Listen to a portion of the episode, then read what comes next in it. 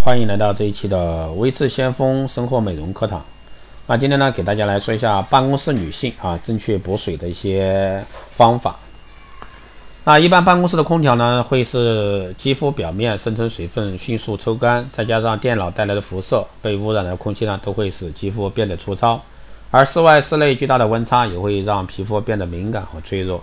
所以说呢，办公室的女性更应该注重补水保湿。那正确卸妆和洗脸的步骤。那有些女性呢，总是认为在洗脸过程中不仅会洗掉脏东西，还会洗掉水分。其实呢，这是一种误区。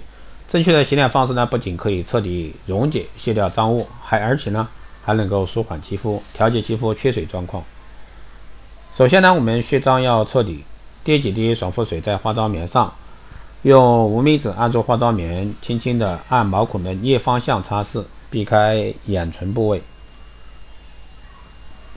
第三呢，别忘了颈部向上提。接下来是洁面要细心，将头发梳啊梳到后面脑后，以便于清洁。用洗手液将手洗净。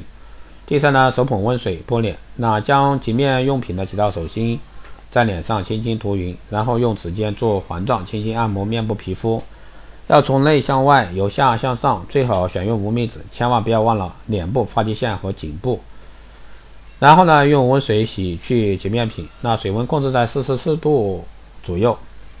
啊，用一支棉垫啊轻拭，那擦去颈部和面部遗漏的部位。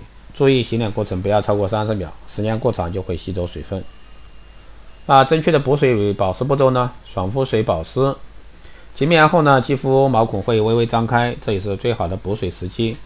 水状的爽肤水呢，能迅速的渗透到表皮层，让肌肤有立竿见影的补水效果。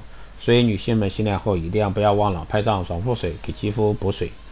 第二呢是保湿精华，保湿精华是三十岁女人每天不可缺的一个步骤。每晚洁面擦爽肤水之后呢，要记得保湿精华，要用保湿精华，因为它会为肌肤长效保湿，锁住肌肤表面水分，防止呢水分流失。第三是第三呢是睡前用晚霜，那日霜和晚霜不能混合用，晚霜对皮肤而言非常重要。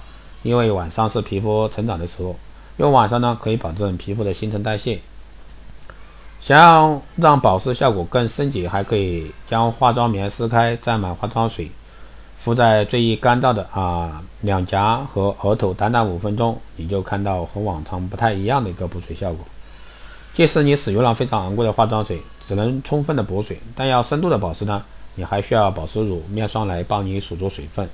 只有这样呢，才能保持肌肤内部的水油平衡，肌肤才会告别干燥或者说油腻，真真正正的啊变得水嫩。